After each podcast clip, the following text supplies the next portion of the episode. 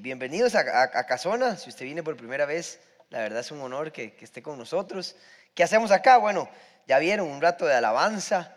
Eh, es un tiempo para usted. Es un tiempo para que usted se tome el tiempo. Nada que ver. Es un tiempo para que usted eh, medite un rato qué está pasando en su vida, le entregue la vida a Dios. Eh, a veces sirve para alabar, para darle gracias. A veces sirve para descargar un rato.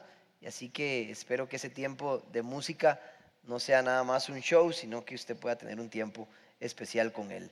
Muy bien, eh, eh, trate de unirse a la, actividad, yo creo que la vamos a pasar muy bien y, siempre es muy importante tener ese tipo de actividades también con, nosotros para poder conocernos y, poder crecer en otras eh, maneras. Muy bien, hoy voy a hablar de, de un tema que es de mis favoritos, tiene que ver con la fe, pero también tiene que ver con la manera en cómo escuchamos y cómo hablamos, ¿sí?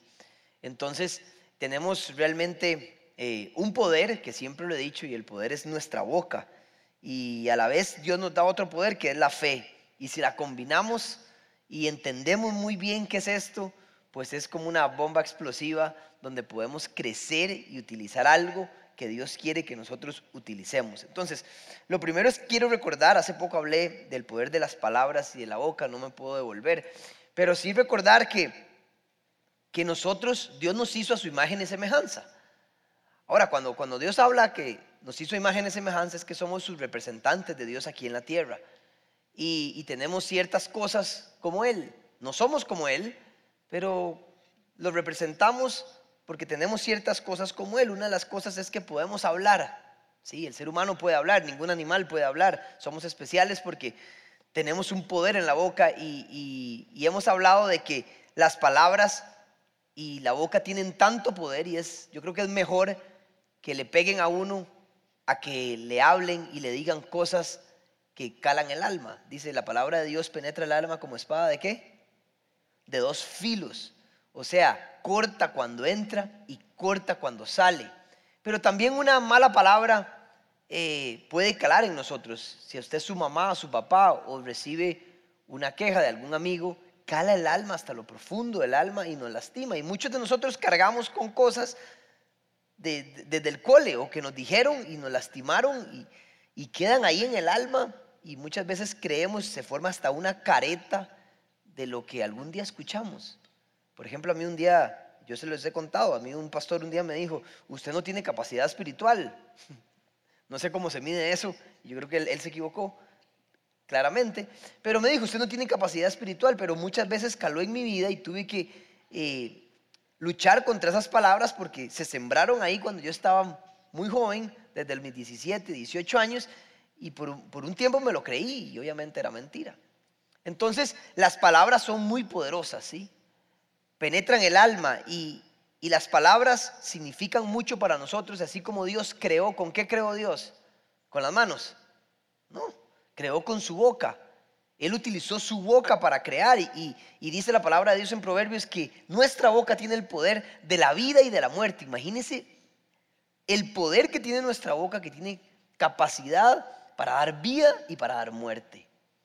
Ahora, como les dije, no me puedo volver para explicar eso, pero lo que quiero que entiendan es que Ustedes son muy poderosos a la hora de hablar.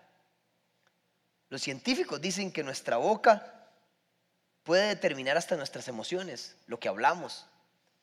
Y lo que hablamos puede determinar cómo nos sentimos y puede determinar hasta nuestro futuro. Así que es muy importante ponerle atención a esto. Por ejemplo, tengo un versículo que leerles que, que no lo puse ahí, pero es Efesios 4:29. Dice, ninguna palabra corrompida salga de vuestra boca sino la que sea buena para la necesaria edificación a fin de dar gracia a los oyentes. Ahora dice, ninguna palabra, diga ninguna conmigo, diga ninguna, ninguna palabra corrompida salga de vuestra boca, de nuestra boca. Ahora, ¿qué es corromper? Vea lo que puse aquí. Corromper significa echar a perder, pudrir. Quiere decir que cuando usted habla no eche a perder a los demás, no pudra a los demás. Ninguna palabra, o sea, usted tiene la capacidad para echar a perder, para pudrir a alguien. O sea, imagínese, no eche a perder a los demás, no pudra a los demás con su boca, porque lo que usted dice puede hacer eso. Y si la palabra de Dios dice, hey, tengan cuidado con lo que sale de ahí, porque echan a perder a alguien. Hmm, interesante, ¿verdad? Hay que ponerle mucha atención, si no dice que lo que salga de su boca sea para edificación a los que están escuchando, que sea bueno, que construya algo, que deje algo ahí, porque las palabras se siembran y dan fruto en su tiempo. Y toda palabra va a dar fruto algún día, algún día. Y aunque usted diga, no escuché, no me importó, caló dentro del alma y puede que dé un fruto negativo o un fruto positivo. Así que cuiden mucho lo que están diciendo. Ahora vean lo que dice, por ejemplo, 1 Corintios 15, 33. Dice también ahí, no se dejen engañar, las malas compañías corrompen las buenas costumbres. Ahora vean lo que dice esta versión no erréis. Las malas conversaciones corrompen las buenas costumbres. La Reina Valera lo traduce, lo traduce como una conversación, no compañía, como una conversación. Dice, una conversación corrompe todas sus costumbres y sus tradiciones. Póngase a pensar, la primera vez que usted probó un cigarrillo, ¿por qué fue? Por una conversación que tuvo con alguien. La primera vez que usted tomó una cerveza, y no digo que sea malo, pero que la primera vez que usted tomó fue porque alguien le dijo, no, mira, no pasa nada. La primera vez que usted hizo algo que no debía hacer, ¿cómo le entró a su cabeza? Porque lo escuchó de alguien, o porque tuvo una conversación con alguien, o porque lo vio en la tele, que son conversaciones que usted captó en su mente. Su mente capta las conversaciones y empieza a considerar lo que escucha. Pero una mala conversación puede corromper toda una buena costumbre. Usted está aquí y usted se alimenta de algo sano, puro, bueno, lo edifica. Pero si usted sale de aquí y va con sus amigos y se va a un lugar que no tiene que estar y empiezan conversaciones que no tienen que darse, usted llega a su, a su casa con la mente podrida.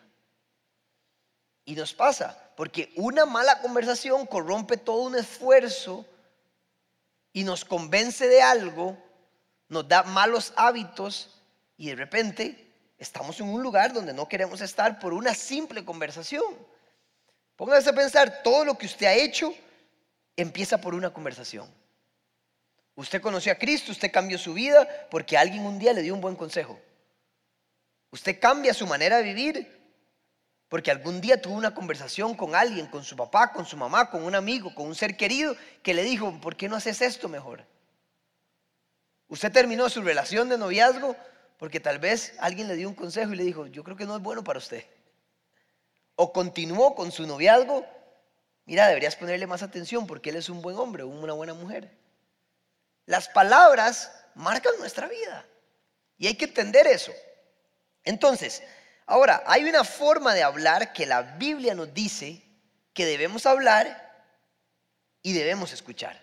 Así que punto número uno, todos necesitamos aprender a hablar en fe. La fe es la certeza de lo que se espera, la convicción de lo que no se ve. Ya vamos a ver más. Hebreos 11.1. La fe es la certeza de lo que se espera, la convicción de lo que no se ve. Yo tengo que aprender a hablar hasta cosas que no veo. Usted tiene que aprender a hablar cosas que usted espera en su futuro en fe. ¿Cómo se ve usted de aquí a 10 años? Ya usted lo apuntó. ¿Cómo le gustaría ser usted? Usted debería hablarlo eso. Porque eso que usted habla se convierte en realidad. Ahora, si usted lo que habla de usted mismo en su mente es que soy malo, póngame atención. No soy suficiente. No soy tan gato como aquel no soy tan, tengo tan buenas notas, soy un despistado, soy esto. Y eso es lo que usted mismo se habla, eso es lo que usted se alimenta y eso es lo que usted es. Pero la fe es hablar en fe, es tener la certeza de lo que espero, la convicción de lo que no veo. ¿Cómo se ve usted de aquí a 10 años? ¿Qué quiero hablar de mí mismo y cómo yo me veo para que produzca un fruto? Psicológicamente es genial, quite la Biblia de lado. Ya vamos a ver lo que dice la Biblia, pero psicológicamente, los psicólogos, científicamente, dice, usted tiene que hablar lo que usted quiere ser. Ni siquiera es, quite el cristianismo de lado si no quiere creer. Psicológicamente es importante hacer eso. Ahora, bíblicamente, espiritualmente, la Biblia dice que así debe ser. O sea, por los dos lados, la ciencia y la Biblia están de acuerdo. Así que uno debería hablar, quiero ser un buen esposo, quiero ser un buen papá, quiero ser un buen trabajador, voy a ser el mejor conociendo a Dios, voy a ser el mejor, voy a ser honesto, voy a ser justo, voy a ser verdadero. Voy proclame lo que usted quiere ser, profetice, dice. Porque si no nunca lo va a llegar a hacer. Pero tiene que escribirlo. Recuerdo cuando cuando yo quería mejorar un montón de cosas, ¿qué fue lo que hice? Fue recitar la palabra de Dios. Uno de los versículos, lemas para mí de mi vida, segundo Timoteo 1.7, porque no me ha dado un espíritu de, de miedo ni de cobardía, sino de poder, de amor y dominio propio. Ahora, vean, si yo quería salir de lo que yo era, no le estoy mintiendo, Dios es testigo. Las mañanas agarraba, me levantaba y decía, me has dado un espíritu de poder, de amor y de dominio propio. Tengo dominio propio para gobernar todo mi cuerpo. Y lo hablaba, y lo hablaba, y lo hablaba, y lo hablaba, y lo hablaba, y lo creía, y lo hablaba, y me seguía equivocando. Pero lo hablaba y cada vez menos me equivocaba. Y cada vez menos, y cada vez menos, y cada vez menos, y cada vez menos, y cada vez menos y nunca va a ser suficiente, pero cada vez un poquito menos. Pero hay algo que creo, creo que tengo dominio, usted me, habla a mí, yo le digo, yo le tengo dominio propio, yo puedo, puedo gobernar mi mente cuando tengo hambre y no me tengo que enojar. Yo no sé qué es la vara que cuando tienen hambre tienen derecho a estar enojados porque no comieron. Es que me da chicha. Si tienen dominio propio, para mantenerse firme. Tengo frío, tengo esto. Sí, está bien, el frío existe. Pero usted tiene, puede gobernar sus deseos carnales, lo que hablamos la vez pasada. ¿Qué es lo que usted desea hacer con su carne o con el espíritu? Usted puede gobernar lo que usted es. Su mente es más poderosa de lo que usted cree. Y todo empieza cuando usted lo habla. ¿Ok? Ahora hay que aprender a hablar en fe. ¿Qué dice la palabra de Dios? Vamos a ir entonces a Marcos 11, del 12 al 14. Vamos a aprender de Jesús, ¿sí? Dice lo siguiente, al día siguiente, cuando salían de Betania, Jesús tuvo hambre. Viendo a lo lejos a una higuera que tenía hojas, se veía muy lindo el arbolcito de la higuera, fue a ver si hallaba algún fruto. Cuando llegó a ella, solo encontró hojas. No había fruto, tenía hambre, no encontró. Y dijo, porque no era tiempo de higos. 14. Nadie vuelva jamás a comer fruto de ti, le dijo la higuera. Y lo oyeron sus discípulos. Ok, vean qué interesante, qué historia más rara. Jesús está en lo suyo, va caminando y le da hambre, le suena la tripa. Como cuando usted le da hambre y llega y se topa la higuera. Y uno dice, y Jesús de repente responde y dice, no encuentra ningún higo y le da una cólera al maestro. Le da una cólera a Jesús y le dice, usted será maldita higuera, nunca más darás fruto. Nadie volverá a comer un fruto de ti. Usted sabe ver a Jesús así. Entonces los, que estaban a la par, los discípulos dijeron, le está hablando al árbol. Este man se jodió. O sea, ya Jesús se jodió. Está tan de chicha, era humano. Algo le pasó. Se cabrió el maestro, se cabrió Jesús y está maldiciendo la higuera. Mejor alguien vaya a comprarle un sándwich o algo, porque después quién sabe qué va a hacer. La cosa es que pasa el tiempo, pasa el tiempo, pasa toda la noche, se levantan en la mañana y salen a trabajar otra vez y sigue el siguiente, que es el 20, 20 al 22, que dice lo siguiente. Y pasa, ¿me lo ponen por favor? Marcos 11 del 20 al 21. Por la mañana, al pasar junto a la higuera, vieron que se había secado de raíz. Pedro acordándose, le dijo a Jesús, rabí, rabí, que significa maestro, dice, mira, se ha secado la higuera que maldijiste. Y entonces Jesús le dice, tengan fe en Dios, respondió Jesús. Ok, déjemelo ahí. Entonces, Jesús dice, eh, Pedro llega y dice, van pasando, Jesús pasa, y Pedro dice, miran, hey, vean, Jesús había maldecido, estaba con hojas verdes y ahora está seca de raíz. Y le hace, Jesús, Jesús, rabí, maestro, lo que usted le dijo a la ahora pasó. Y Jesús sigue caminando y le dice, dice, yo sé, si no fue el que yo le dije, usted fue el que no, no sabía que iba a pasar. Y Jesús le responde, tenga fe en Dios, respondió Jesús. Tienen el siguiente. Y dice lo siguiente, respondió Jesús, porque de cierto digo que cualquiera que dijere a este monte, quítate y échate en el mar y no durar en su corazón, si no creyere que será hecho lo que dice, lo que diga le será hecho. Ok, le dice eso, le dice, ah, ya entendí por qué Jesús se cabrió. No es que estaba cabrió, quería dar una enseñanza. Pero le está diciendo, Pedro, hey, discípulos, ustedes creen que la higuera se secó porque lo vieron. Yo al revés. Yo sabía que la higuera se iba a secar. Porque lo dije. Vean lo que les está enseñando. Ustedes creen hasta que ven. Y así somos todos nosotros. Jesús dijo, aprendan a que es al revés. Lo que ustedes digan será hecho. Tengan fe en Dios y les aseguro que cualquiera le podría decir a este monte, échate en el mar y ese monte se iría al mar. En otro versículo lo amplía y en otro pasaje le dice, con una fe de mostaza de fe, usted podría decirle a un monte, a una montaña, hágase para el lado y se movería. Y uno dice, wow, impresionante, aquí tienen que ver dos cosas, la fe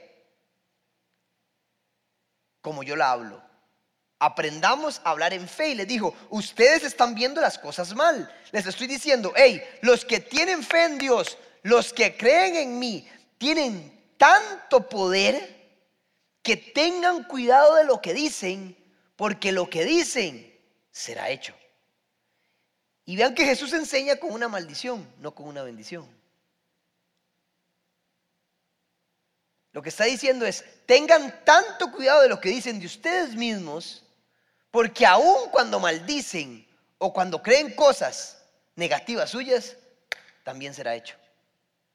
Porque así como se aplica para lo bueno, se aplica para lo malo. Y ahí es donde uno dice, oh, oh. Tras de que no digo nada bueno porque no lo creo, pero lo malo sí lo digo y pasa. Estamos jodidos. Tengan tanto cuidado, hey, entiendan, les estoy enseñando a hablar en fe. Hable primero y luego verá las cosas. Entonces, no tenemos fe y segundo, ni siquiera la practicamos cuando hablamos. Por eso hay una famosa, frase que siempre digo. Cuando usted habla en fe hasta lo que no tiene oídos, tiene que oír.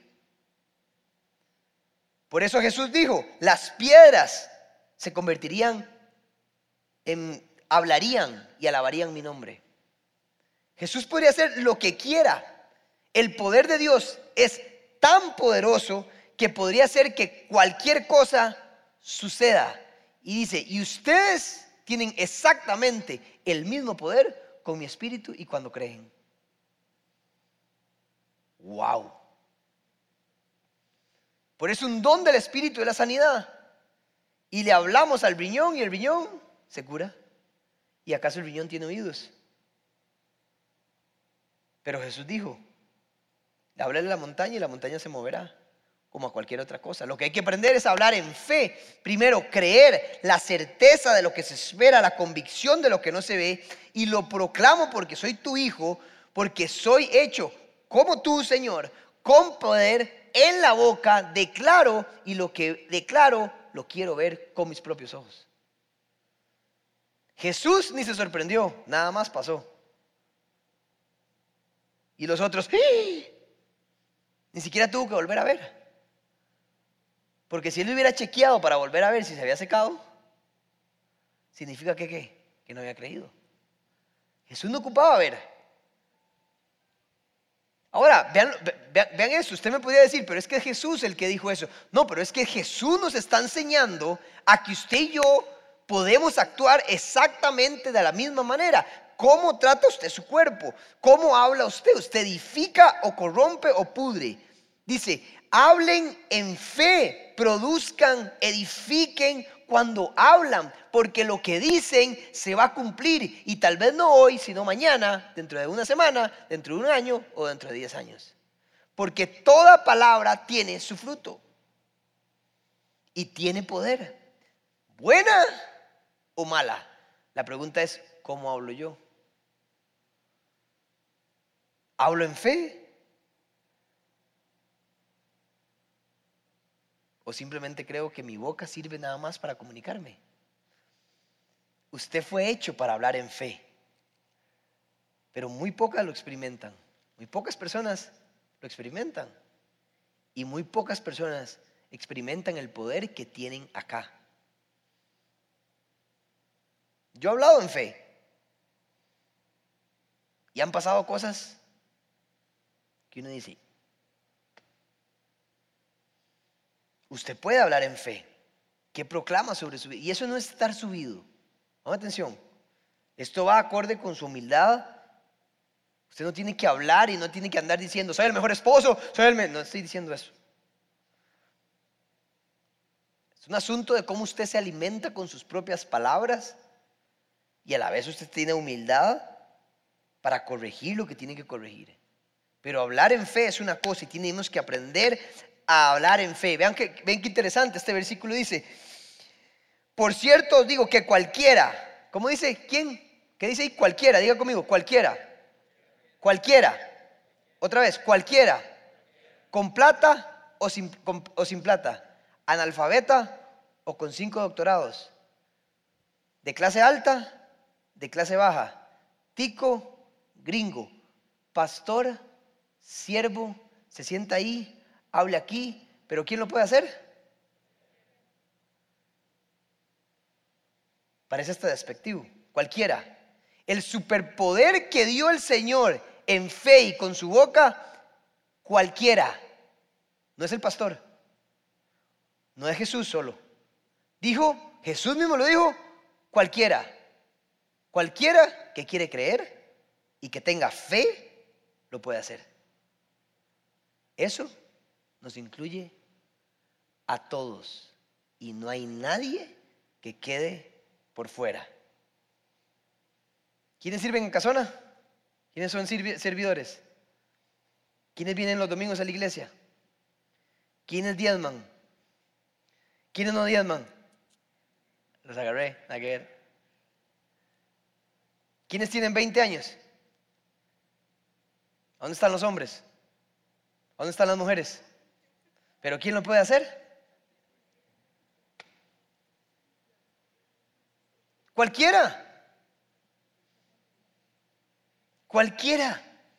No tiene nada que ver con comportamiento. Es fe. Es hablar. Y la fe implica mucho más, que claro que lleva una conducta y se va a reflejar en todo lo que usted hace, pero es cualquiera, cualquiera puede tener el superpoder, que es hablar en fe. Cuando usted tenga una enfermedad, no tenga miedo de ir a enfrentarla y hablarle a la enfermedad. Dice la palabra de Dios que las enfermedades quedaron pegadas en la cruz. Él murió por nuestras enfermedades, por nuestras transgresiones y pecados. Usted tiene todo el derecho a decirle a ese dolor, te voy a hablar, hey, escúcheme, escúcheme, dolor de espalda, escúcheme. No tienes por qué estar acá. Y en el nombre de Jesús te pego en la cruz. Y el superpoder que Dios me dio te estoy hablando con fe de que ahora mismo te vas a ir y nunca más vas a aparecer en mi cuerpo. Eso es poder de hablar en fe. Soy sano ahora porque eso es lo que quiere Dios para mí. Dios no me hizo para estar enfermo. A esa palabra tienes poco capacidad espiritual se va en el nombre de Jesús, porque eso no lo determinó el Señor para mí. Eso lo dijo alguien que no tiene ni idea de quién soy. Esa careta que alguien le puso o esa actitud que algún día usted tuvo, háblele y dígale, te vas, no soy parte de eso. Fue un error que cometí, pero no soy eso. Soy más que eso y le hablo y lo echo fuera de mi vida, porque eso no soy, soy esto. Eso es hablar en fe. Y les aseguro que algunos podrían estar diciendo, pero me, van a avisar en un mes, en un año, si les sirvió el consejo que les estoy dando. Porque no es un consejo de Andrés Castro. Es Jesús. Y si usted le quiere creer a Jesús, pues más vale creerle. Y si no, pues sigue igual. Hay que aprender a hablar en fe. Y es un recurso que Él le dio a cualquiera. No importa qué tan espiritual sea usted, no importa qué tan bien se porta, cualquiera.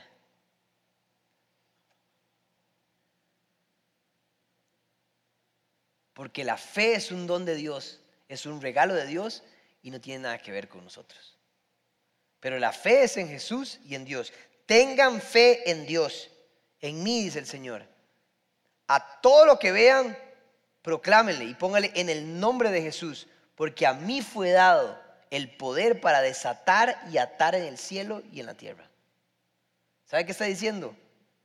Cuando usen mi nombre y cuando hablen en mi nombre, tienen poder para desatar y atar aquí en la tierra y en el cielo. En lo espiritual, en otra dimensión. Y lo que está amarrado, lo que está mal, se destruye. Y puedo declarar cosas buenas y profetizar algo bueno. Amén. Ok, ahora, la segunda parte es que tengo que aprender a hablar en fe, pero también tengo que aprender a oír en fe. Y ahora vamos a ir a Lucas 17 del 12 al 15.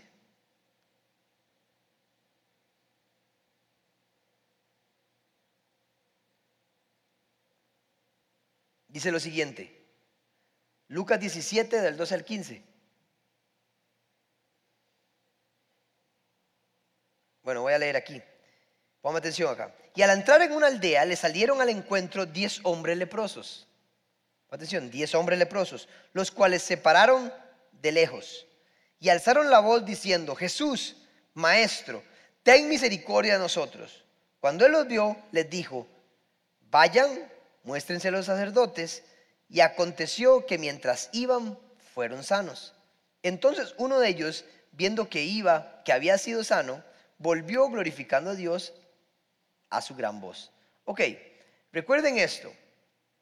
Antes un leproso era completamente desechado. No es ahora, ¿verdad? No había medicina.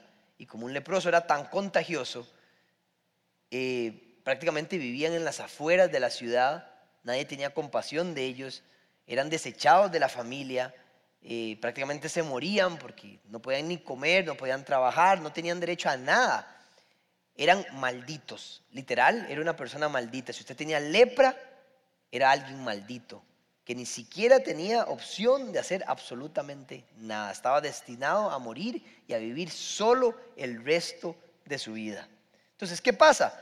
La gente, viene un maestro que se corre la voz de que hay alguien que está sanando a la gente y la gente va caminando y, se volvía loca cuando Jesús pasaba. Jesús de repente va caminando y se acercan diez leprosos. Diez que seguramente vivían juntos. Y seguro dijo, nosotros que tenemos lepra vivamos juntos. Y se acercaron y empezaron, Jesús, Jesús, ten misericordia de nosotros. Ten misericordia de nosotros. Y lo que, lo que dice Jesús, recuerden esto, Jesús siempre tiene una forma de sanar y nunca la misma.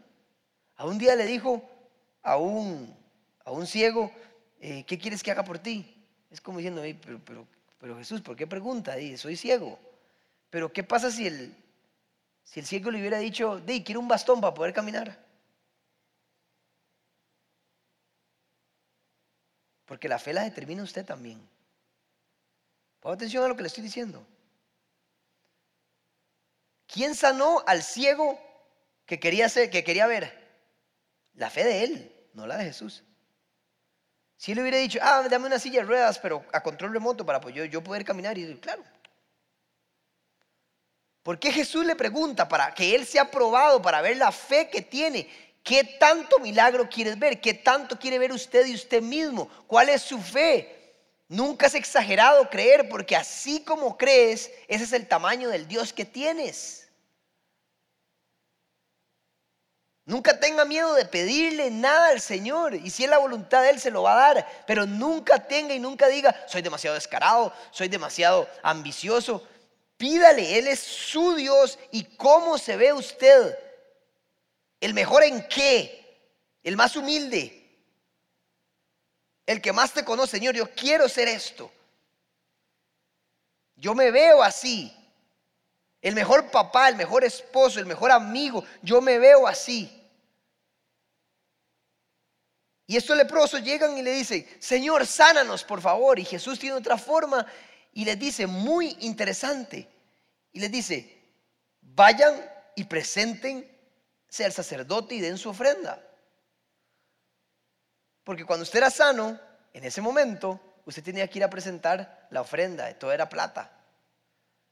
En aquel momento, si usted quería hacer, eh, pequé, y hasta hace poco, hasta hace poco estoy hablando de hace unos 20 años, si usted lo perdonaban, usted tenía que pagar.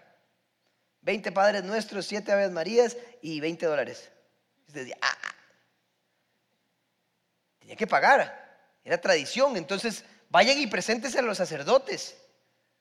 Pero no tenemos plata, pero por lo menos vayan y anúncienlo. Que ustedes están sanos. Ahora, ¿por qué Jesús les permite irse? Pues no los, ¿Acaso les dijo, son sanos? ¿No les dijo, sí o no? Eh, a ninguno le dijo, son sanos. Vayan donde los sacerdotes y preséntense. Uno dice, qué raro Jesús. Ahora, ellos pudieron haber dicho, hey, pero sáneme primero. ¿Por qué no me sana primero? Y después voy. ¿Para qué va a hacer el viaje hasta allá si todavía estoy con lepra? No joda Jesús ir a caminar hasta allá y todo el mundo me va a rechazar y me va a insultar, que por qué estamos acá, primero sáneme y después voy. Vaya presentes de los sacerdotes. Porque también tenemos que aprender a oír en fe. Tenemos que creer que muchas palabras son para nosotros, que la palabra de Dios dictaminó ciertas cosas, no solo hablarlas, sino creerlas. Si un leproso hubiera tomado la decisión de no irse para los sacerdotes, no se sana. Ellos aprendieron y dijeron, este Mae tiene poderes. Y si él me dice, vaya hasta allá, yo le voy a creer porque voy a oír en fe. Y se fueron corriendo como diciendo, algo va a pasar si llegamos hasta allá. Pero alguno de ellos pudo haber dicho, yo no voy a ir. Se pierde la sanidad porque no hubiera aprendido a, eh, a escuchar en fe. Tengo que aprender a oír en fe. Y cuando ellos iban caminando y entre más rápido corrían hacia la, indicación que Jesús les estaba diciendo, iban siendo sanos. Ustedes saben esa imagen. Se pueden imaginar. Usted ir caminando y empezar a ser sanos. Y cada vez aceleraban. Mira, mira, mira. Imagínense la historia donde usted fue rechazado, donde usted no ha sido parte de nada, donde usted, imagínese el llanto mientras usted va corriendo, porque el maestro le dijo, vaya para allá, y fueron y escucharon, obedecieron, iban siendo sanos. Métanse en la historia, entiendan lo que ellos pudieron haber vivido. Solo por creer una palabra que no hablaron, sino que escucharon. Conozco la historia de un pastor una historia real, documentada, donde un niño no podía levantarse, tenía parálisis. Y no podía levantarse, tenía las rodillas malas y el pastor dijo, hay alguien que quiere ser sano, veo a alguien que se va a levantar de su silla de ruedas. Y él dijo, ese soy yo. El, el pastor le dijo a él el nombre, no, y ese niño camina. Ustedes creen que no hay milagros todavía, sí, pero hay milagros. Hay milagros documentados desde Azusa Street, donde la gente le salió el brazo literal, que estaba manco. Hay gente que ha recuperado su vista en los 1900 todavía. Pero la gente no quiere creer en el poder de Dios. Aquí han pasado cosas impresionantes. Hemos documentado gente que al día siguiente va a ser operado y llega y le dice, pero no hay ningún tumor, ¿a dónde está? No hay tumor, no hay cáncer. Hay milagros donde han pasado cosas espectaculares porque la gente aprendió a escuchar en fe. La pregunta es cuando alguien declara algo sobre su vida, ¿la cree usted? O, dice, es imposible, si ya los doctores me diagnosticaron esto, es imposible que yo llegue a ser esta persona.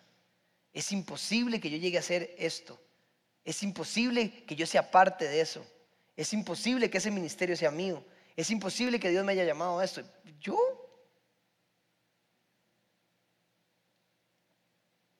Recuerde, el Señor capacita a los que llama, no llama a los capacitados. Aunque usted no esté capacitado, no importa, porque Él capacita al que llamó. Así que no importa lo que usted tenga, eh, aprenda a oír en fe y créale a Dios la palabra de Dios. Kiki, matíceme Kiki. Kiki. Ok. Entonces tenemos que aprender a oír en fe, tenemos que aprender a hablar en fe, tenemos que aprender a escuchar la palabra. Ahora, vean lo que les dije al principio. Dice, póngame atención acá, esto está en Timoteo, dice, porque toda la palabra es inspirada por Dios, útil para enseñar, para corregir, para redaguir, para instruir a todo hombre, para que esté enteramente preparado para toda buena obra. ¿Ok? Esto es importante. Ahora dice, toda la palabra, o sea, hay algo especial en la Biblia. Sus palabras son importantes, lo que escuchan de los demás son importantes, pero hay algo que es todavía más importante y es la palabra de Dios, porque es útil para todo eso. Dice, es inspirada por Dios, hay algo diferente. Por eso dice, la palabra de Dios está viva, es eficaz. O sea, por eso dice, penetra el alma como espada de dos filos. Si tus palabras son importantes, imagínese lo que dicta Jesús y el Señor, lo importante que es en su vida. ¿Se puede imaginar el efecto que puede tener eso? Y es lo que está escrito. Por eso dice, recite, medite en este libro de día y de noche. En Josué capítulo 1 le dice, medita en este libro de día y de noche para que todo lo que emprendas otra vez te vaya bien. Lo dice en Josué, lo dice en Timoteo. Viejo Testamento, Nuevo Testamento. Lo mismo, hombres separados por miles de miles de miles de años dicen exactamente lo mismo.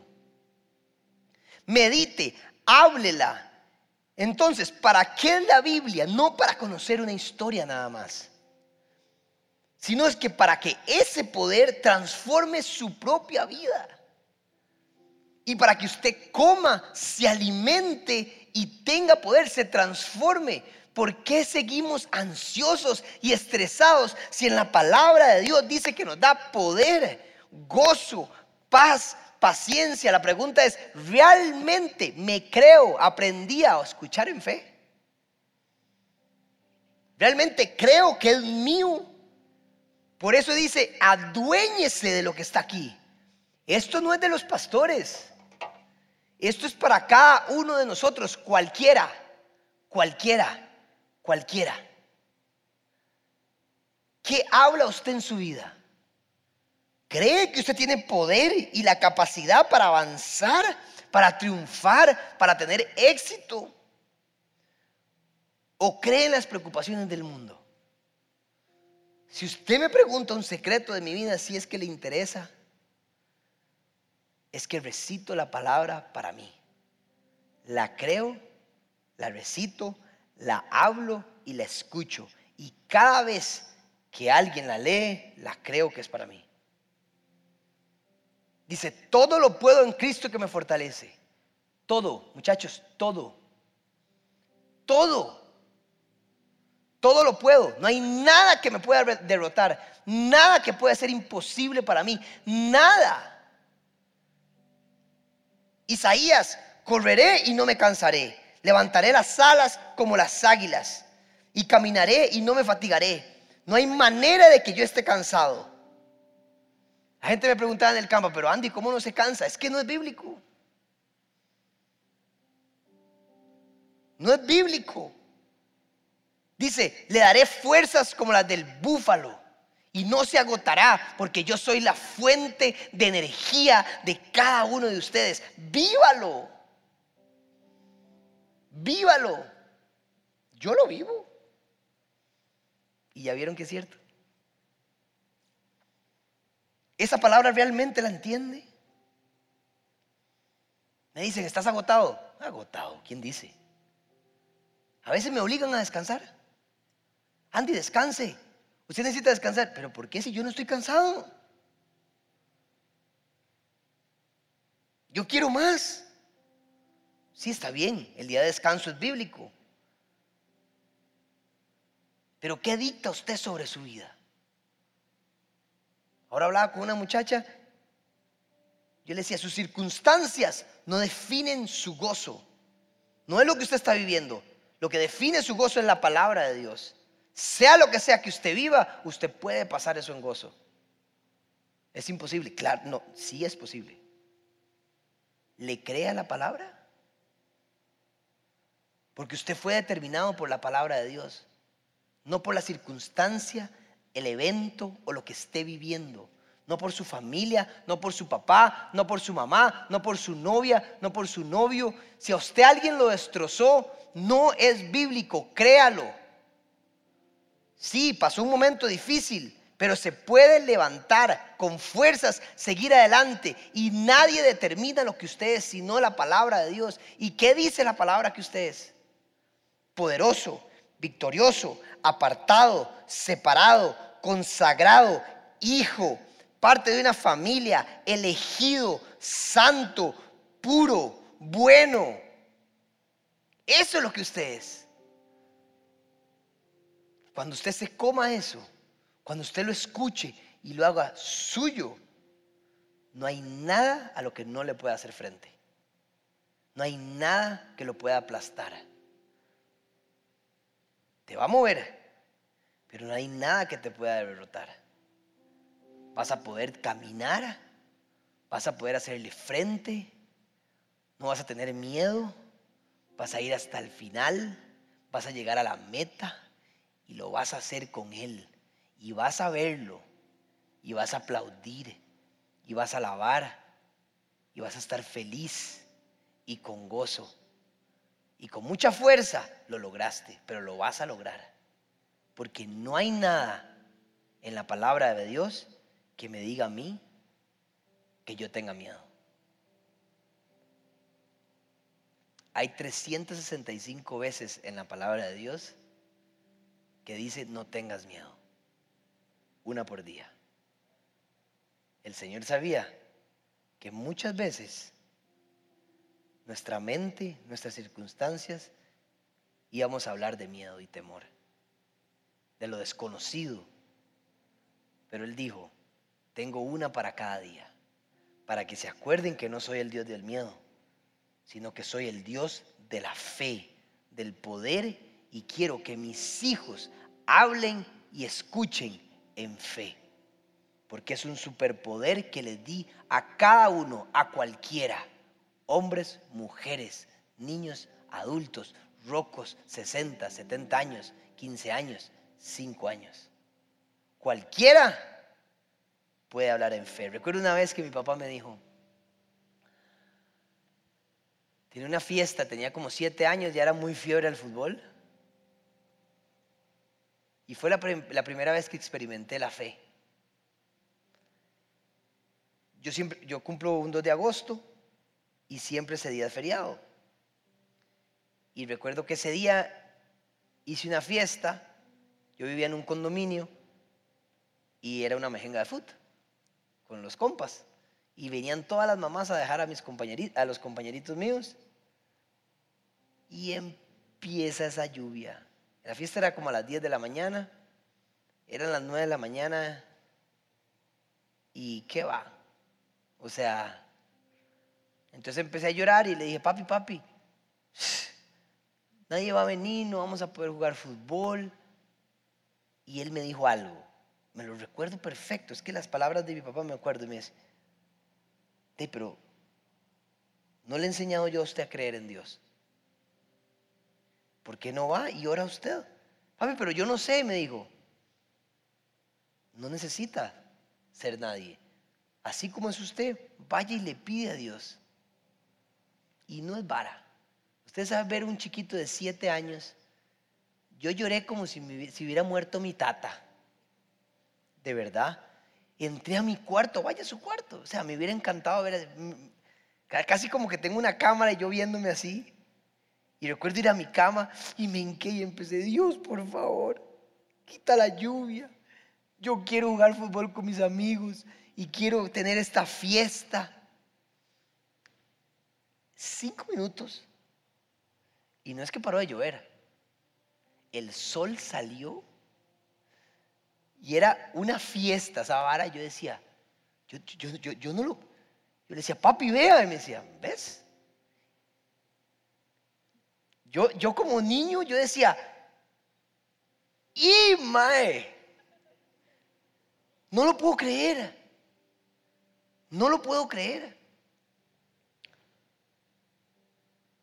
Y nunca más se me olvidó que uno podía ir a orar y pedir por algo.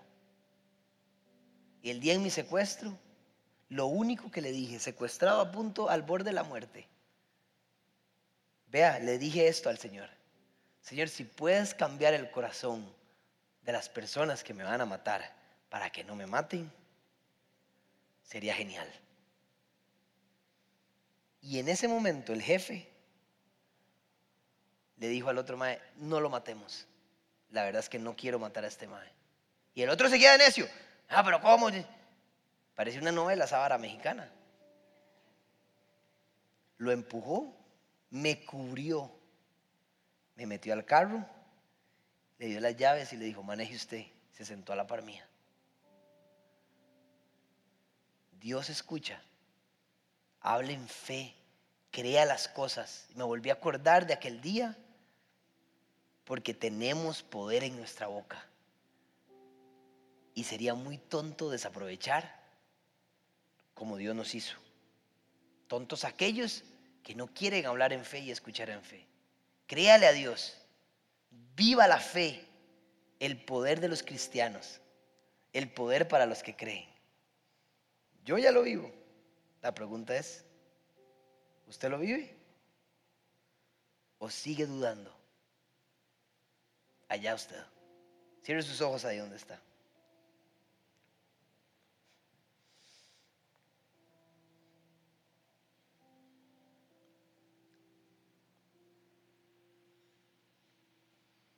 La fe es para todos, recuerde. Es para todos.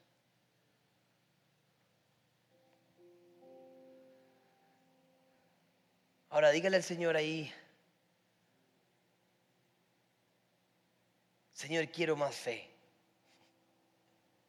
Dame fe, permíteme creer. Permíteme creer en esta palabra, Señor.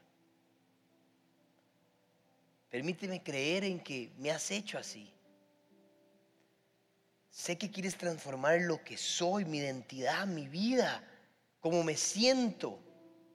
Yo creo, Señor, yo creo en ti. Yo creo en tu poder, en tu palabra. No importa lo que haya vivido, hoy yo creo que tienes algo mejor para mí. Y voy a investigar en esa palabra tuya para saber qué es lo que tienes para mí. Tócame Padre, en el nombre de Jesús, vengo pidiendo por esta generación, Señor. Una generación, Señor, donde tenemos tantas presiones, donde el mundo nos bombardea con cosas, pero te pido que ellos no se guíen de acuerdo a lo que ven y a lo que viven, sino a tu palabra, Señor. Te pido para que tú los toques, los transformes, para que ellos puedan creer lo que leen con poder, Señor, permítenles hablar en fe. Permíteles escuchar en fe y poder experimentar ese poder que tú has puesto sobre nosotros. Tócanos, Señor, tócalos. Y que esa fe crezca, Señor, se nutra, se alimente con tu propia palabra. En el nombre de Jesús. Amén.